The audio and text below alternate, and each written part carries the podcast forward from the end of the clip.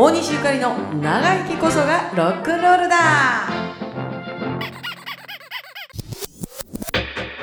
大西ゆかりですシングルトラジです。あの離婚してさうん。性変わるってああの名字。男の人はないやんか、うん女の人はうん。もうほんま体力いるであ、もう手続きとかね、役所とか。大変ですよね、うんもう離婚経験者の方はうんきっとわかるんじゃないですか、う あの性が変わった時にん。うん。一番印象に残ってるのは、うん生命保険の名義変更めんどくさいでしょ。めんどくさいけどやらなあかんや、、うん。ん。で銀行とかさ、うん。役場の届けとか簡単なやたったったと役所のあれやから、うん。淡々と済むんですよ、うん。ところが生命保険に関してはうん。ちょっと情が入ってくるんです、例えば、まあ当時日清やったけど日清入っとったから、うん。あのもうとにかく別れたんで、うん。えーもう席も抜いたからこれで解約したらどうなりますかうんっていう相談ね、うん。それぞれ。それはそれで残してとか。でもそれはもう解解約せなしゃあないような状況やったんよ。もう別れたし。う、ん。でそれはちゃんとやっとってくれって言われたから、行ったら、いうん。や実は最後までよう言わんかって、んで名義変えなあかんのですけどって言うた時に一、人ねおばあちゃんみたいな人が来はってんですよ、うん。ちょっとほんならお話聞かしてもらってええかなって。うん。で高校でこんな地震もあったしね大変で、大変やったね言うて、今からほんなんだどないすんの？言ううて、ん。いやどうしようかなまあ一応一人になったんで、うん。えー歌も歌いたいしバイトでもしようかな思うんですよ言うてその生命保険のうん。あの、まあ、生保レディと言われる、うん。あの女性がおるでしょ？それだいぶベテランやったと思うねあの人。だいぶベテランの人がおばあちゃんだもんね。おばあちゃんみたいな人が 話聞いてくれたんやほんでもう半泣きで話聞いてくれんねん。うん。向こう。あんた大変やったなお兄さん。お兄さんやな言うて。うん。なお兄さんになるんやな言うて「ゆかりちゃん」言うて言うてくれんねん。うん。はい言うて。うん。ほなあんたなちょっとな3ヶ月ほどうちけえへんか言うて。うん。だからあの1819の時にうん。ちいちゃんに世話になったやん日清の若葉よ。父わかんないって。ちいちゃんだからお母ちゃんの妹やんか。うん。ちいちゃんに世話になって若葉行っとったやんうん。日清のバニーガールやってる頃。うんそれにまたもう一回アゲイン日清アゲインやおお、日生あげん。な？うん。ほらもうそれね二十歳から32ですから10年10年以上経ってるわけですよ一回りね。その時の若葉なんかもうもはやゼロです、ゼロ。うんもっぺんあんた一からなうん。保険の勉強しにけえへんか？お弁当あるで、うん。朝ちょっと早起きして勉強してお弁当食べてうん。下手したらお弁当食べたら帰らなあかんかわからんとじゃあ解約しに行ったら、ん。あの誘われて。そのまま勧誘されたの。そうそうそうそああいいですね。う後々わかるんですけれども、うん。その、えー、生保レディの動員っていうのは、うん。やっぱりその生保やってる方々の、うんにとって成績になるんですね、うん。それ全然知らんかったんやけどな。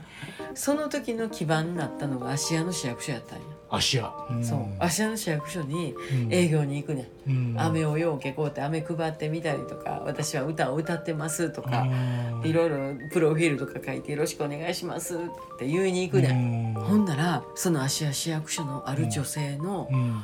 方が、うん。ちょうどうちの娘がうん。大学を出て、うん。なんか貯金を誘おうと思うんやけれどうも、んそれやったら日清さんの,、うん。あの養老保険でも 入ろうかなって言うてくれはって。うん「あほんならちょっと手続きさせてもらいます。いろいろ調べてきます」言うて、今度それを上司に言うたらもう万歳三唱や。ようやってくれた。ようやってくれた。う。ん。大西さんとまだ入って2ヶ月、うん。3ヶ月でそうやってずっと足しげくね、うん。芦屋の市役所行ってそこで契約取ってきたこの子はほんま頑張った言うて、ううんわーって言われるわけですよ。うん。これはもしかしてやっていけんちゃうかって思ったらもうこっからがまたドツボですね。うん。もうそんなうまいことはいかん。うん。ほんでだんだん生命保険もあこれは私には合わんなと。うん。やっていくにはええよ。でもうん。もう要はせその普通に契約してくださった女性の方、うん。名前も忘れてしまったんだけども、うん。よう入ってくれはったなーって思って、でそのためには大西ゆかりですうんって言うて、うん。言ってるから大西ゆかりでなんなんとやらなって思って、で結局日清ももう「よう行きませんわ」言うて「すんません」言うて、で前のその旦那さんもね援助してくれてたけど、もうこの辺で新聞してくれへんかみたいな感じで、うんそうやね。もうもちろんもうそれはそれは言うてほんまにゼロになるんですよ。あもう本当に一気にも一気にゼロになる、うん。ほんでたまたまふらふらとその住んでたワンルームマンションの近所をとぼとぼ歩いうてたら、うん。販売員募集って言って服屋さんのアルバイト募集しててんもうじゃあ販売員のキャリアが。あれまた燃えてきたうね、ん。でところがそれがレディースのアッパーやったんですよ。アッパーって何？あの年上の人でちょっとお金持ってる女性の洋服言うたら1920歳の18の時に入ったうん。お母ちゃんの姉ちゃんのお店みたいな感じまた逆戻りしてるんです。よじゃあミセス系ってそう。うん。32もに32も33もなってから、10年前のサイクルにまた戻ってるんですうんうね、ん。うわこれすごいな今思ったらう、ん。うわすごいなと思ううん。出来事やね、そうだね。面白いな。えそれなんていうお店だったの？忘れた。入ったの？入ったでアルバイト？アルバイト。時給は？800円。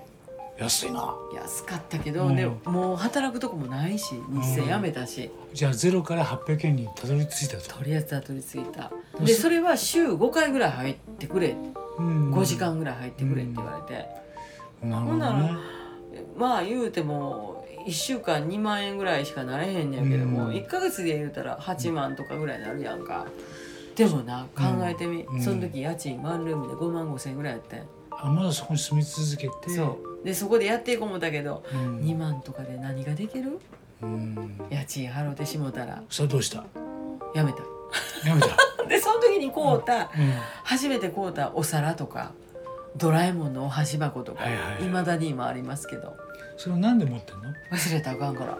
あその悔しさというか。そうそれを見るたんびに私はトラちゃんにおかず出す時にあのピンク色のお皿で柿色のお皿あるやんあこに、あのお皿で出すたんびに当時のことを思い出す。うん。で忘れたらあかんなってドラえもんのお箸はさすがに使えへんなったけどドラえもんのお箸はちょっと行く時にちょいちょいなうん。あのライブハウス行く時にうん。自分でお弁当持っていく時に持って行ってんねんけどドラえもんのお箸なんでしたかって言うたらバイトの時にうん。あの大人のお箸やったらいっぱい口へ入るやんか。うん。だけど子供のお箸やから短いねん。うん。短いからちょっとしかお口入らへんうねん。ん。ほんならちょっとずつ食べられるやろ。うん。そういうとこもなんかねミニマミストみたいになっとったんじゃう？あじゃあもうえー少ししか食べれないから時間かかるみたいな。そうそうそ食を楽しむというよりはうもうちょっとで済むっっていうようなことをしてたのが、うん、平成8年から9年ぐらいですかね。